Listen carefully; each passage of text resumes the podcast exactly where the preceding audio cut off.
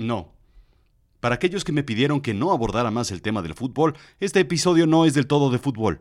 Nada más un poquito, así como que de refilón, así como, como agarrado, así como de canto. Pues nada más de ladito. Un poquito. No te mortifiques. Es como si todos los caminos llevaran al rascacielos propiedad del millonario, dijo el espía. Sus sospechas podrían ser verdaderas, pero ¿estaba el ahora presidente involucrado en turbios asuntos con crimen organizado, compañías petroleras y fútbol?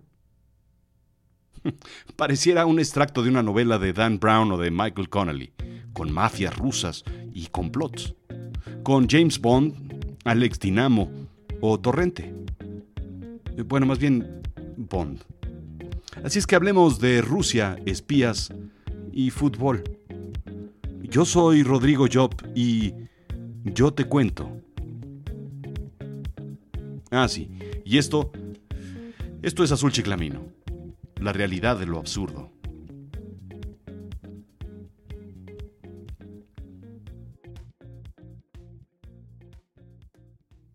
Hablemos de espías, complots y traiciones.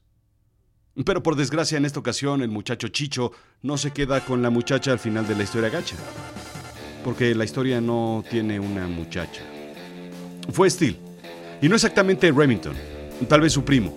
Para ti que eres millennial, Remington Steele fue un detective de la televisión de los ochentas.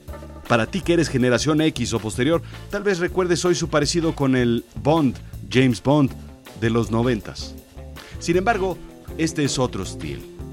Christopher Steele británico igual que Remington, pero graduado de Cambridge de Ciencias Políticas. Para que ubiques el personaje y el nivel de personajes de los cuales vamos a hablar, es quien finalmente escribe el famoso Trump Dossier. Y no le regreses, dije dossier y no brasier, aunque sé bien que te imaginaste a Trump en un brasier. Las carpetas de Trump para que no nos compliquemos. Nos cuenta The New Yorker en una excelente y amplísima narración que Steele entrega un reporte sobre las colusiones entre Trump y Rusia con respecto a los comicios electorales de Estados Unidos en 2016. El análisis se remonta años antes cuando el equipo de Trump aceptó inteligencia adicional del Kremlin sobre sus rivales y adversarios políticos en 2016. Sugiere que Rusia ha estado, digamos, em, cultivando durante los últimos cinco años a Trump más que como un hermoso ficus, como la pequeña cabra Dolly, un engendro genéticamente diseñado para operar en conjunto con Rusia. Y mira que el monstruo genético resultó casi perfecto, horripilante y aterrador como un personaje de Guillermo del Toro, aunque se les movió un poco el pantone de los colores a la mera hora. Exceso de naranjas y amarillos canarios, ya sabes. ¿Recuerdas los famosos videos de las duchas doradas de las que todo el mundo habla? Bueno, si no los has escuchado, pues existen unos videos que no han salido al público de Trump divirtiéndose con unas amigas en un hotel en Moscú. Pues entre eso y otros negocios, obtuvieron influencia sobre él y por ende sobre los Estados Unidos.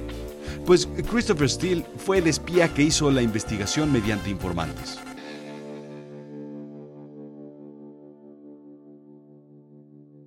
En realidad Steele está retirado, fue espía británico del Servicio de Inteligencia Secreto MI6. Hoy en día administra su agencia de investigación, Orbis. El clásico que estás leyendo el periódico recién graduado, buscando algún trabajo y pues ya sabes, algo que hacer que te ayude a pagar las cuentas y te topas con algo interesante. Interesados en trabajar en el extranjero, llamar. El anuncio llamó su atención y al poco tiempo ya se encontraba trabajando para el Servicio Secreto Británico en la Oficina de Asuntos Rusos. Eh, todo fue muy Men in Black, pero sin negros. Entre rusos y el gabinete de Trump, pues no hay lugar para ellos. A sus veintitantos años ya vivía en Moscú. Para que te des una idea, vivió el colapso del Partido Comunista, el levantamiento nacionalista de Ucrania, conflictos en el Cáucaso y los estados bálticos, la disolución de la Unión Soviética, la era Boris Yeltsin y la desaparición de la KGB, la oligarquía rusa y Putin. Todo. Incluso el establecimiento de la ensaladilla rusa como plato típico y patrimonio de la humanidad. Como José José, fue rodando de allá para acá. Fue de todo y sin medida. Estuvo en Londres y luego en París. Estuvo en Afganistán y terminó su carrera en el servicio secreto, dirigiendo la Oficina de Asuntos Rusos. Y al igual que cuando ves a tus hijos que se van descomponiendo poco a poco por las amistades que tienen, Steele se consternaba por el rumbo que estaba tomando Rusia. Para que te des un quemón del nivel que está tomando esta cuasi novela, en 2006, Steele vio como Alexander Litvenko, un exoficial ruso de la KGB y crítico de Putin, después de ser reclutado del servicio secreto británico, un poco para hacer las de Maxwell Smart, algo así de ultra recontraespionaje, sufrió una agonizante muerte en un hospital de Londres después de tomar té envenenado. Pero no creas que fue así como al estilo Agatha Christie, con A de arsénico o con cianuro o ricina. Fue envenenado con polonio 210 radioactivo.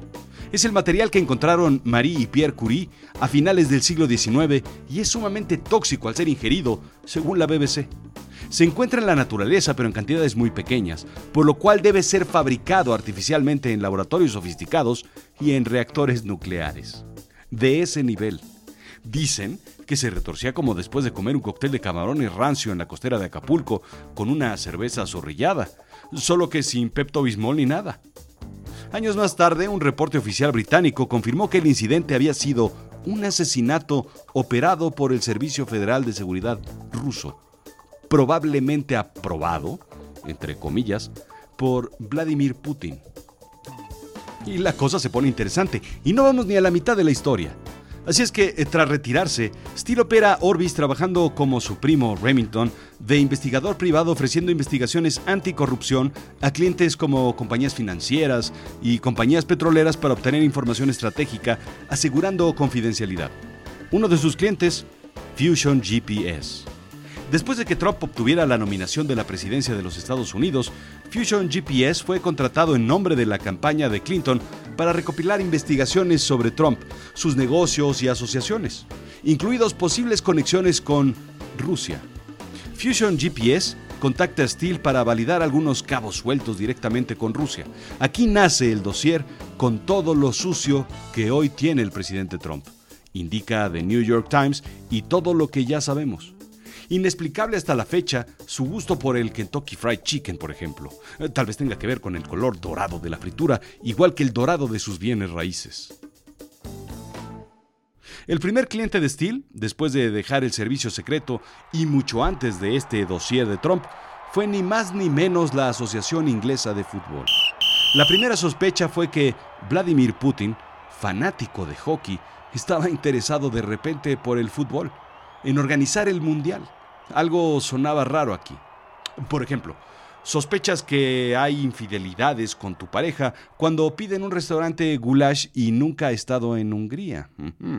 Eh, cuando estés cambiando de canales y te pida que le dejes en el interesantísimo Campeonato Mundial de Curling y tú te preguntas, ¿desde cuándo te gusta ver cómo lanzan absurdamente esas planchas de concreto sobre hielo mientras las barren con unas escobas?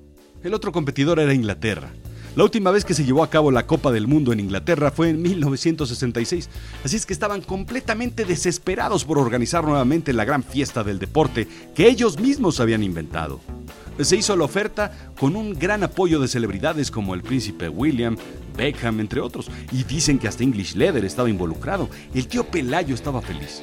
La Asociación Inglesa de Fútbol involucra a Steele por la amplia experiencia en asuntos rusos se le solicitó una investigación de Tocho Morocho y claro, no era un extraño en los que veres rusos.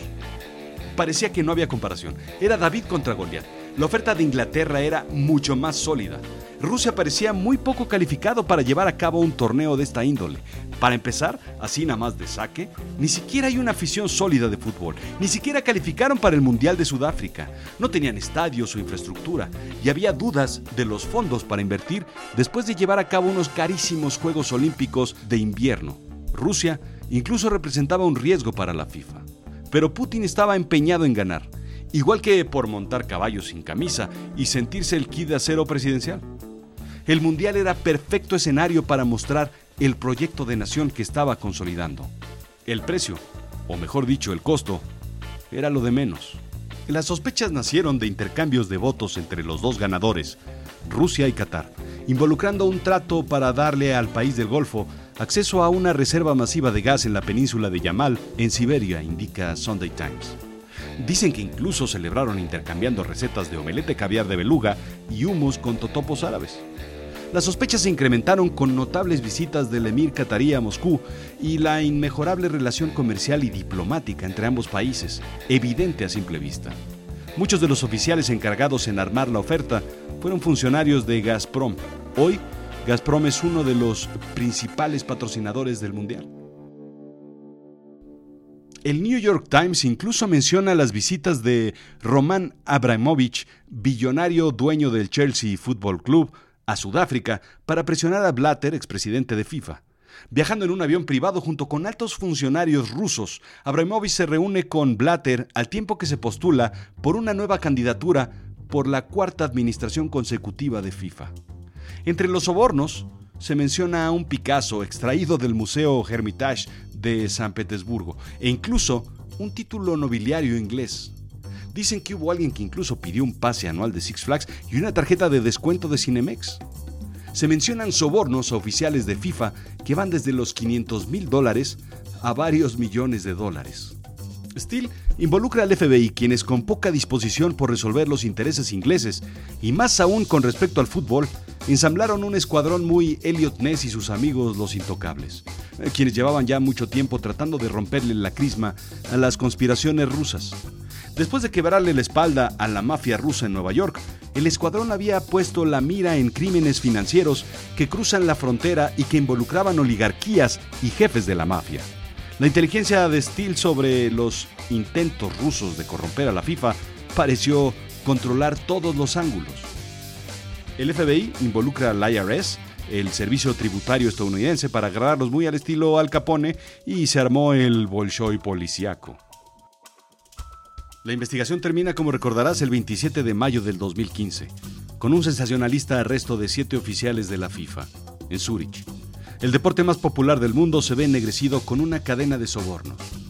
Blatter renuncia y pronto termina bajo investigación criminal también. Al final no fue arrestado, pero sí se le prohibió el acceso a todas las actividades relacionadas con el fútbol por seis años. A la fecha, cerca de dos docenas de personas y entidades fueron condenados con cargos de crimen organizado, fraude, lavado de dinero y muchos otros continúan.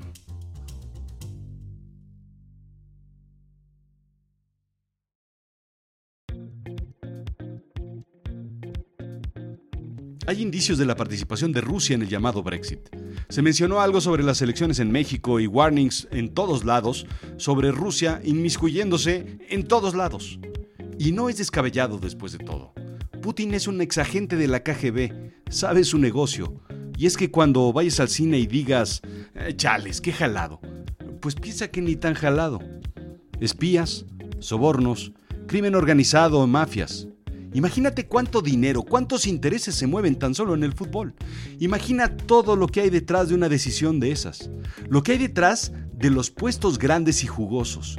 Y piensa en algo, si tu selección no está haciendo un papel digno, es por algo. Hay algo detrás porque dudo que si tu pasión sea el fútbol y si tienes talento, no salgas adelante a romperte el alma en la cancha. Piensa en los directivos de tu selección. Piensa en las decisiones que hay en cada jugador que salta a la cancha, en los patrocinadores, en donde está todo el dinero, cada peso, dólar, sol, real, colón, Córdoba, Balboa, Guaraní, Bolívar, boliviano, todo lo que se gasta. Bueno, ¿sabes qué? Mejor no pienses en todo eso.